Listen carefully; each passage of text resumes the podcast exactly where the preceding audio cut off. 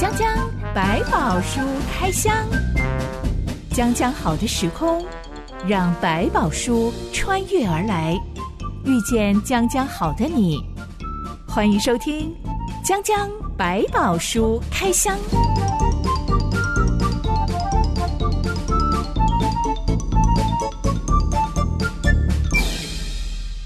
百宝说了有百宝，让知心和下凡哥为你开箱来挖宝。Hello，我是知心。Hello，下凡哥。知心，我有个朋友最近通告大家说他改名了，嗯、因为这几年来觉得自己运势很不好，例如啊、男朋友劈腿啊，所以两个人就分手了。是、哎，然后他自己开车不小心刮到别人的车就要赔偿、嗯、啊。公司内部的升职考他已经很努力准备了，但就是没考上。嗯、房东说要把房子收回去，所以他必须要。两个礼拜内立刻要收拾搬家，嗯，最后呢，他的妈妈本来就是癌末了，就在这段期间过世了。过世之后，他处理完妈妈的丧事，就决定他要改名，对，嗯、好像人生可以重新出发一样，嗯、可不可以不要这么的倒霉？换个名字，换条路线的感觉。其实他原本的旧名字，也就是小的时候刚出生，妈妈去找算命师帮他算出来的名字，也是个算命师算的。他要改名，也是自己再找一个算命师来改名。哇哦！下巴哥，你觉得人的名字跟命运有关系吗？当然，如果名字取得比较亮，或者是比较容易记，或者是比较好听，可能人家认识你的第一印象里面，可能比较容易记得，或者是对你可能产生一些好的印象，都有可能。但不表示他就会改变接下来所有的路线，因为如果你这个人的生命或个性，他还是会造成真正将来路线选择的问题。有时候太响亮的名字、嗯、太奇特的名字，也会变成被嘲笑的对象。对，没有说以前，比如说，好，我们用古代来讲，这个名字有名讳，是吧？皇帝的名字有什么字？大家说的平民的名字有这个字，全部把它盖掉，或者是改一个字，不能再用这个字。我们东方人其实传统上都很相信姓名加起来的笔画，嗯，好像可以决定一个人的人生。嗯、像我有一些表哥表姐，他们的名字里面有超多木部的，嗯、是也有超多水部的。对，他们就是缺木或缺水，对他们的概念对对对，然后就要用这样子的名字去补。虽然老实说，嗯、长大我们真的看不出来到底有什么差了。对，他在他，但他可能告诉你说啊，你如果没有感觉更惨，你会更更不顺，这样子的这这种方法来跟你解释。说穿了，每一个人当觉得自己很倒霉的时候，嗯、好像全世界都逆着我来的时候，我们真的很想要改变，我真的想要走好运啊！嗯、对，换个运气，换个好一点，这样。我们很想要生活顺风顺水一点。是、嗯、这种时候，我们该怎么做呢？嗯。我觉得这种时候，其实我们越是刻意想要去转变这件事情，越回到说，我到底是在什么事情上出了问题？有时候你反而其实问题不是在那些不顺的事情上，是在你的心态上，你正在处在一种很慌乱的状态，那就很自然就会一忙就会乱，一乱就会有一些失误就会跟着出现，然后记性也会也会跟着变得比较不好，你会很容易忘记一些手上应该做的事情。当你在开始乱的时候，怎么样把当下停住？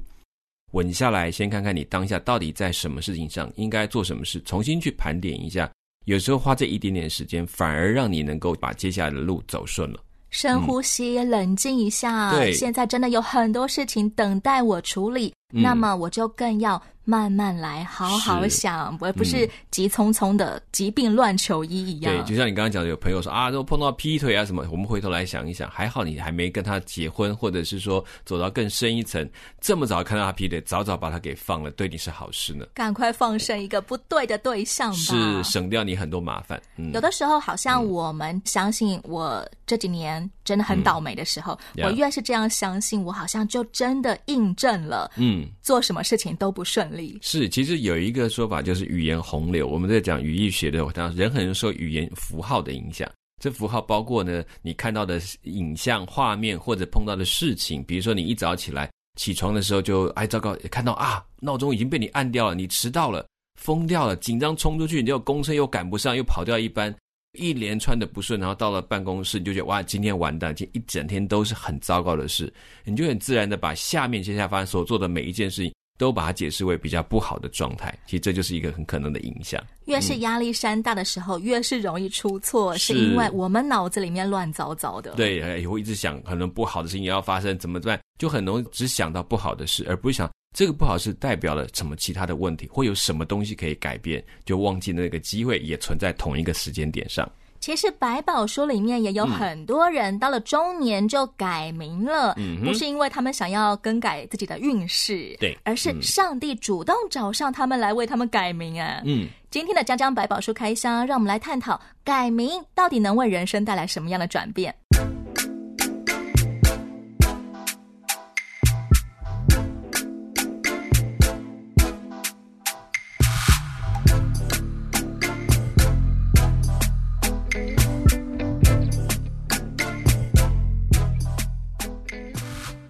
创世纪第十七章记载，上帝再一次与亚伯兰立约。这一年，亚伯兰九十九岁了。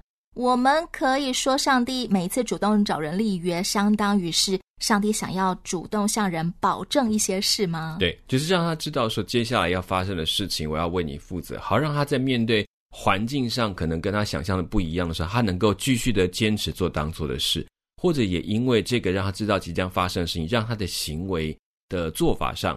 产生一个不同的决定，让他可以更坚持或做哪一些跟别人不同的方法，也不会受到环境的影响。用这个约来跟他肯定，说是上帝跟你立的约，所以不用担心，你可以继续的往前走。上帝找人立约，通常都是上帝保证要给人一些好处吗？嗯，大部分来讲，在圣经里面看到他的立约当中，都在提醒他跟人的关系。应该说，好处是一定有，这个好处是因为这个关系而带来的好处。然后也因为这个关系，重新看什么是他的好处，所以这些约也会规范人，你要重视跟上帝之间的关系，嗯、而避免做一些会破坏关系的事。对，所以他变成说，他讲的福气啊或好处，就跟我们所想只是富贵名名位这种东西可能不太一样。他有更进一步的保证，说他在这些环境当中，只要这个关系继续保持着，上帝的保护还有其他的祝福也会跟着他一起去行动。这一次的立约，上帝说：“我是全能的上帝，你当在我面前做完全人，我就与你立约，使你的后裔极其繁多。”这好像是在给亚伯兰开一个条件，是不是？意思是说，嗯、你先做个完全人，我就祝福你的后裔极其繁多呢？你当在我面前行走，做完全的人，这件事情是一个趋向的方向，就是你要记得，在这个约的里面，你要继续努力去成为一个完全的人。他老婆说：“你先做完全人，我才跟你立约。你有没有发现，他并没有说好等你到完全人了，我才跟你立下面所有的约定，而是说，在这个约的当中有一个目的性，你就是可以在我面前行走的那位完全人，是我要你使你成为这样的一个人，这是他的目的性。完全人是什么意思？要做得多完美啊？其实没有人答，没有一个有答案的东西，因为完全这件只有在上帝的里面才有。你要让自己成为一个可以在上帝面前站得住的人。”在上帝面前可以被上帝认可的人，或者我们今天用比较新约的含义叫做称义，你可以被称为义，一个有合乎上帝标准的一个人，可以在上帝面前符合上帝的标准，好像被 check，OK，你是一个品质合格的人了。是，对。如果亚伯兰已经立了这个约，但是他晚年可能就是晚节不保啊，嗯、他就不知道，嗯、呃，脑神经出了什么问题，就长歪了，那会带来什么后果呢？所以，就我刚刚前面讲说，其实他是在讲一个方向，一个目的性，希望他他成为一个在上帝面前可以行走的人。那这个当中，他是被称为完全的人，就是他并不一定是真的已经完全了，而是他不断的朝这个方向走。朝着方向走的时候，有可能跌倒，有可能失败，也有可能在当中有失误，但不要放弃这个方向就可以了。而如果你愿意持守这个方向，我立定心智要做个完全人，嗯，那么上帝也会帮助你能够持守这个约定。嗯，当你真的走差的时候，上帝会来，哎，点点点敲醒你。对，或者在这个，因为你在这个关系当中，上帝的引导你会比较清楚，你也会注意他。你也会试图去跟随他，所以有时候只是在这个过程中可能迷失了一下，走错了，但你仍然是要走这条路的。他就在这当中继续在这个约的里面，上帝就继续引导他。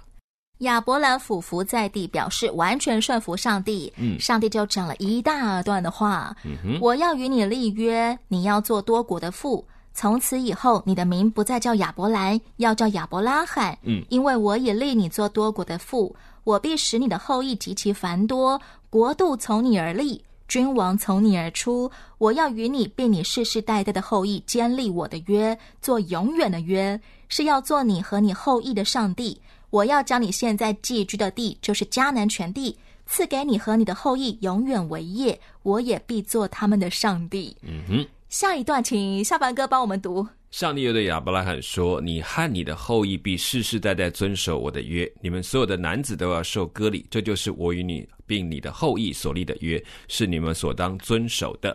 你们都要受割礼，这是我与你们立约的证据。你们世世代代的男子，无论是家里生的，是在你后裔之外用银子向外人买来的，生下来第八日都要受割礼。你家里生的和你用银子买的，都必须受割礼。”这样，我的约就立在你们肉体上，做永远的约。但不受割礼的男子必从民中剪除，因他背了我的约。最后一段，嗯，你的妻子撒莱不可再叫撒莱，她的名要叫撒拉。我必赐福给她，也要使你从她得一个儿子。我要赐福给她，她也要做多国之母，必有百姓的君王从她而出。嗯哼。哇哦，这整段内容跟之前打从亚伯兰离开本族父家的时候，上帝所对他应许的话，好像更进阶了，嗯、更加的充实、嗯、更丰富、更细节了。对，他可能把他的后裔的状态，可能也就说的很明白，是包括他这些后裔都要照这样把这个约含在这个里面，都能够知道这个要使他们繁衍后代、扩增他们的后裔这件事情，不只是只有从亚伯拉罕，而且还包括他的孩子们也一起承受这个约了。今天上帝说的这一段话，是我们在百宝书里面第一次听见上帝给人改名，嗯、亚伯兰要改成亚伯拉罕，是撒兰要改成撒拉。这个名字的转变带有什么意涵？亚伯拉罕的名字就变成多国之父，而撒兰要改成多国之母。周围的人也都会听到说：“哎，从现在开始，你看到的人，然后告诉他：哎，我现在被上帝改名字喽，叫做亚伯拉罕。”亚伯兰原本是什么意思？嗯哦，对不起，我这个就没有查了。但是我知道，在亚伯拉罕本身这个字就是就是多国之父，在圣经上比较明确的是有提到这个部分。我我觉得比较特别，是因为从单纯的一个个人的名字转到一个带有应许的名字，这两者是有比较大的差别。比如说，我现在告诉你，你叫某某人，然后突然说，哎，你现在不要叫这个名字哦，我有另外一个名字，我变成是叫做大君王。你听到就觉得啊，什么？只是一个普通的名字，然后忽然间变成了。带有含义的另外一个名字。是，就是当他一个普通的名字变成了一个具有意义的名字的时候，就出现一个问题是亚伯拉罕可不只是一个个人名，他变成是多国之父，也是在众人面前宣誓说，从现在开始你们叫我多国之父。可是问题在这里，他刚开始叫这个名字的时候，他并没有那么多的孩子，顶多一个以实玛利。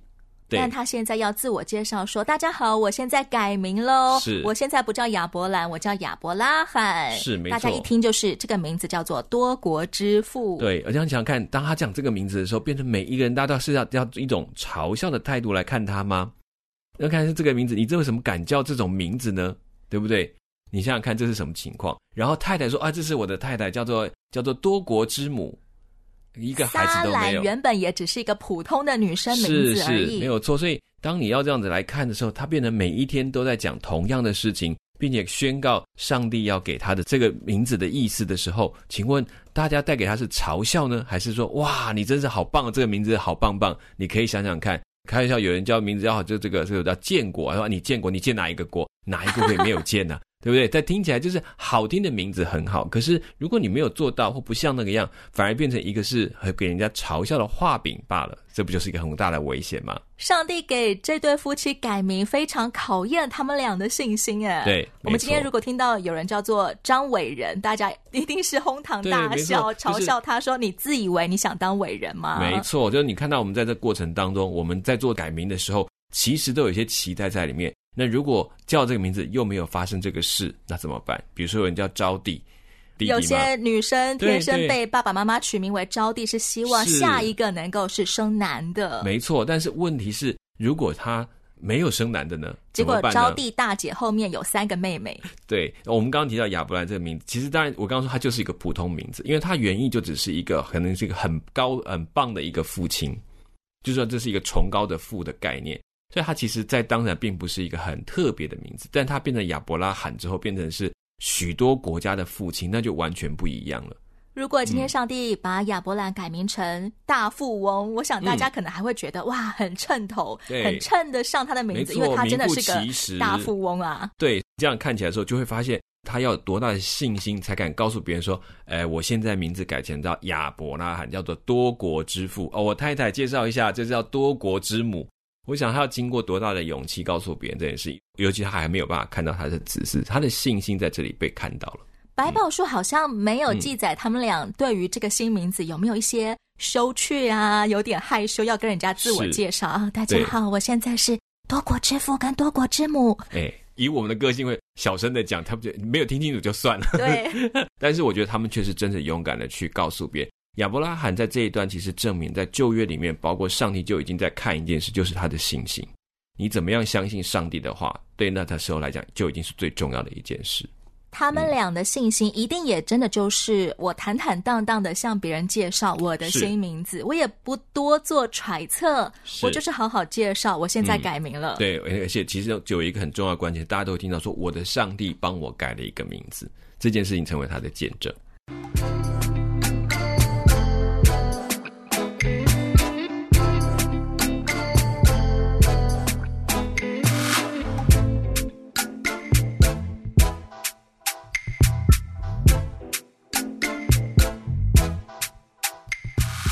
刚刚夏凡跟你为我们读了，在这场立约当中，还有一个很特别的仪式，是上帝颁布了一种叫做割礼的东西。是、嗯、割礼实际上是要做什么？割礼就是在中东这个地区，他们大概男子也有做女子，但是我们先讲男子的部分。男子们主要是在割，就是在把他们的男性的生殖器的包皮把它割开。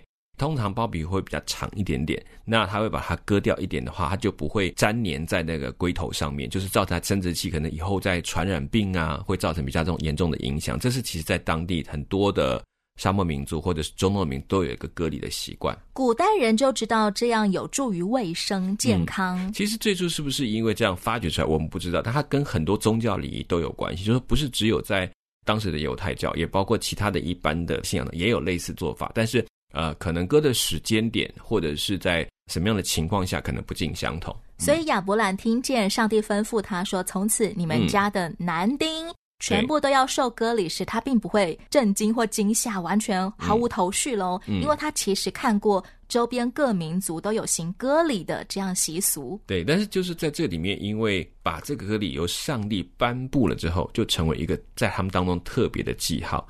以后会谈到相关的献祭也是一样，很多的献祭并不是他们陌生的，是他们都知道的，只是经过上帝立约的定下来的时候，这个东西就成为一个证明，是我们是按着谁的意思做这个仪礼，然后让人家知道说好，我们是属谁的，那就还固定的时间，按着什么时期来做。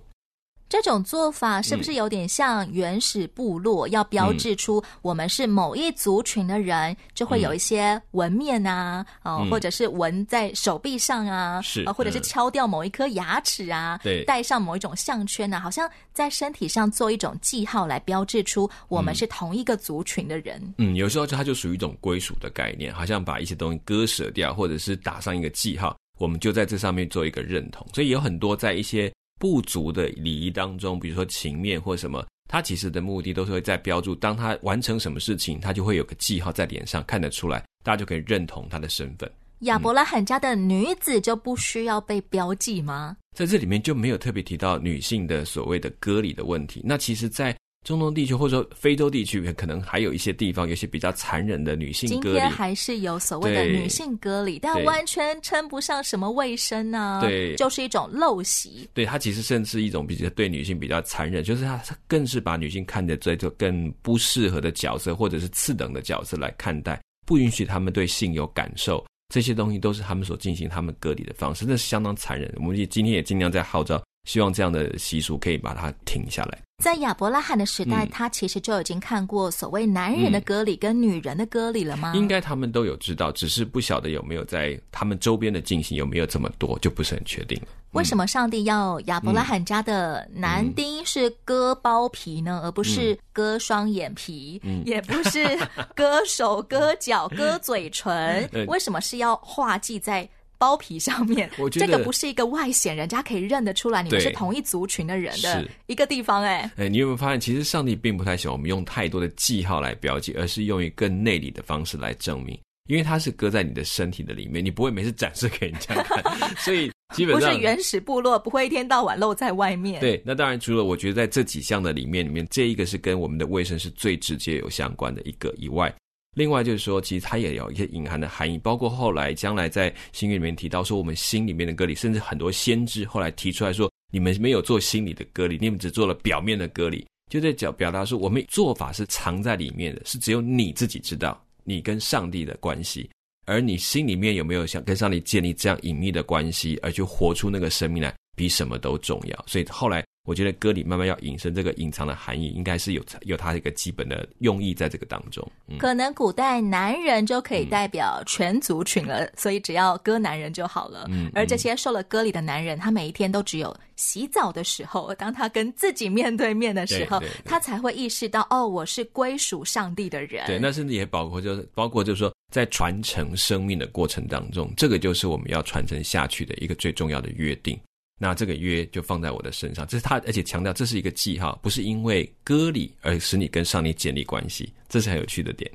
割礼放在生殖器官上，也就代表了我们繁衍世世代代都做上帝的人。嗯，他也说我继续教导他们，也要做这样的事情。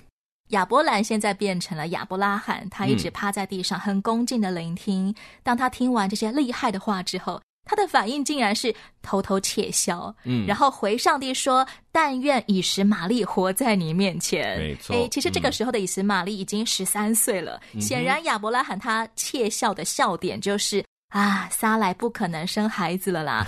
所以呢，呃，你说我的后裔那就是以实玛利了。是没错，所以其实亚伯拉罕在这里，他可能有一点点，他还在想说，反正。呃，你的祝福我很喜欢，你的名字我也愿意接受。可是我从眼前看起来，好像只有以实玛利可以继续延续我的后代，就像你讲的样，那个后裔可以加增到许多。可是以撒来来讲，旧人来看，他确实已经没有月经，他不可能生小孩了。所以他觉得，哦，那好吧，那就像以实玛利好了。你你大概不知道撒莱的状况。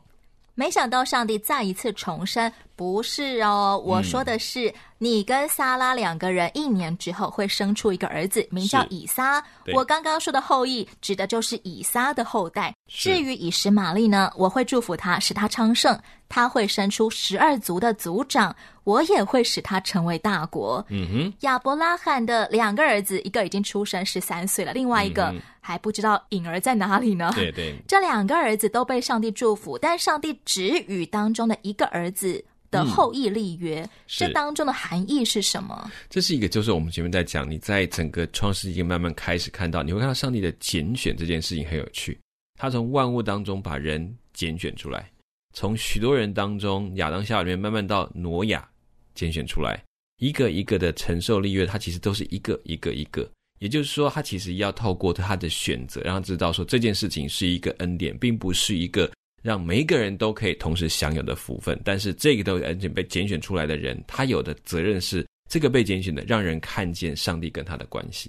如果上帝本来就只想要拣选其中一个儿子与他们的后裔，嗯、那么对以实玛利来说，他好像注定就没有得到上帝的恩典，好像有点不公平耶。嗯嗯、其实我们在看，我们都以为那个拣选，哦，就只剩这一家，不是，是拣选一个人成为那个世代的明光。成为那个世代里面有机会透过他认识上帝、建立关系的那一位。我们会以为好像上帝过年发红包，两个儿子怎么就只给一个儿子发红包呢？对，他其实透过了选的这个人，让他可以展现出来，跟其他人，让他们透过他建立跟上帝的美好关系。上帝的拣选其实是我把红包、嗯、一大堆的红包都给某一个人，请你去分给你的其他手足。嗯嗯，甚至把他的生命成为一个，然后说你看到如果跟上帝建立关系像这样，所以这个时候他其实包括亚伯拉罕。被拣选之后，他到了迦南，到了埃及，是不是影响了周边跟他接触的每一个民族？诶，我突然看到有一个我没有听过的上帝，是你带来的，他怎么比我的神还要厉害？他为什么可以这样？为什么可以那样？亚伯拉罕也发哦，我的神可以这样，原来他也可以那样。就包括刚刚在对这个撒拉这个预言的当中，你会发现亚伯拉罕似乎也以为他的神不知道撒来是不可能怀孕的，所以他提醒他，那我就用以实玛利。但是上再一次告诉他，我讲的就是撒拉。你不要再讲别人，你想发现他要知道我已经知道是什么，但我会负责任。那么，以实玛利在上帝面前是一个怎么样的存在呢？嗯、上帝怎么看这个孩子啊？嗯，只是在约的成绩上没有错，确实要上帝已经定好了是以撒，但这个约会带到多少人身上，就看接下来每一个对这个约的信心。所以以实玛利并不是他就被摆在一边，而是他可以借着以撒在这个信仰当中带领的这个约进入这个约当中。他并不是哦，我就跟这约跟我一点关系都没有，反正我就是被丢在门外。而是透过这个，好像家庭有一个主要带领到上帝面前的人，把他们一起领到上帝面前，这是可以的。好像我们之前讨论过，嗯、其实百宝书告诉我们，每一个人都可以在大自然的万物当中，慢慢的揣摩，发现其实上帝就在我身边。嗯、是对以实玛利来说，上帝的心意当然也是期待他能够发现上帝就在自己身边。对，就是即便他们说、哦、我我可能没有办法进入你的会里面，或者但是换一个角度来讲。他们都透过他们看到上，他们有权选择这个上帝就是他们的上帝，那就更证明这些人他的信心是跟别人不一样。到亚伯拉罕九十九岁的这一年，他跟撒拉两个人等着要生孩子。已经等了二十四年呢。对，上帝在这二十四年里面都没有预告他们，你们还剩下多少年就会生出以撒哦。对，直到以撒出生的前一年，上帝忽然间确切的告诉他们，一年后的这个时候，你们就会生出一个儿子。上帝为什么选在这种时候忽然给他们一个好确切的预告？我觉得其实也是在当他这个整个亚伯拉罕可能心里面想到的就是，哦，那就是以实玛利，所以他借着这个约，他去重新立一个。他也换一个角度来看，他为什么还定了割礼？就是包括只要你一家的人都在我的约里面，其实不是只有以撒，是以撒接下来要承继带领这个家族的很重要的一个使命。然后呢，以实玛利其实跟他的父亲也一样，就受了割礼。所以其实为什么要再继续弄下来，让他知道说，再一次坚定你，我要让你知道我没有改变我的约定。九十九岁了，你可能认为已经来不及，甚至连你自己都已经力不从心的概念的时候，但是上帝再次告诉你，时间到了，我要告诉你，他马上就要来了。不管你是九十九岁还是十三岁的以实玛丽，嗯、上帝都拣选你们成为属我的人。是没错。然后，但是他的约定为了帮助亚伯拉罕的信心，其实上帝到人性会有一个阶段性的需要，所以他会一段时间一段可能带一个证据。更清楚的，他说：“你可以继续的等候，因为我知道我的时间还没有到而已。嗯”帮助人的心思意念可以重新回到上帝真正希望他们所思想的方向。是、嗯，可能在这二十四年里面，亚伯拉罕跟撒拉两个人早就已经想着后代指的就是以实玛利了，我们就好好栽培这个唯一的儿子就好了。嗯，把他养大了就可以了。但是看来上帝心意是变，所以再一次提醒他：不，我不会停在这里，我还有更清楚的要做。嗯，其实针对所有男丁的割礼，上帝的吩咐是：嗯，男婴在出生之后第八天就要割包皮。是，小孩子割是不是会比大人不痛一点呢？对，是其实比较恢复的快一点，痛觉也不会那么明显。所以其实当然第八天是一个很重要的关键。那其实也。预定了把以撒成为一个完全人这件事情，把它立在前面，就是唯有他从以撒开始，才是完全按照这个时间点来进行的工作。那一天，亚伯拉罕、嗯、他立刻就给自己还有全家所有的男生都割了包皮，是，嗯、所以估计那一天应该所有的大男人都是躺在床上吧，全家都躺平了，对对对，只剩下女人在继续做事了。嗯嗯，可能休息个两三天，大概才就能够恢复了。下一回我们就要正式开箱以撒出生之后到底会发生什么样的事情。嗯、套用古代传说啊，像以撒这种还没有出生就已经被清楚预告的孩子，出生后大概就是某种伟人啊，嗯、或者是因为他后来变成伟人，所以被别人穿凿附会说他出生以前有什么神机的事情，嗯、神奇的 sign 这样给他。他到底会不会变成神童或者伟人呢？嗯、欢迎订阅追踪，将将百宝书开箱，我是知心。我是夏凡哥，我们下回再见喽，拜拜，拜拜。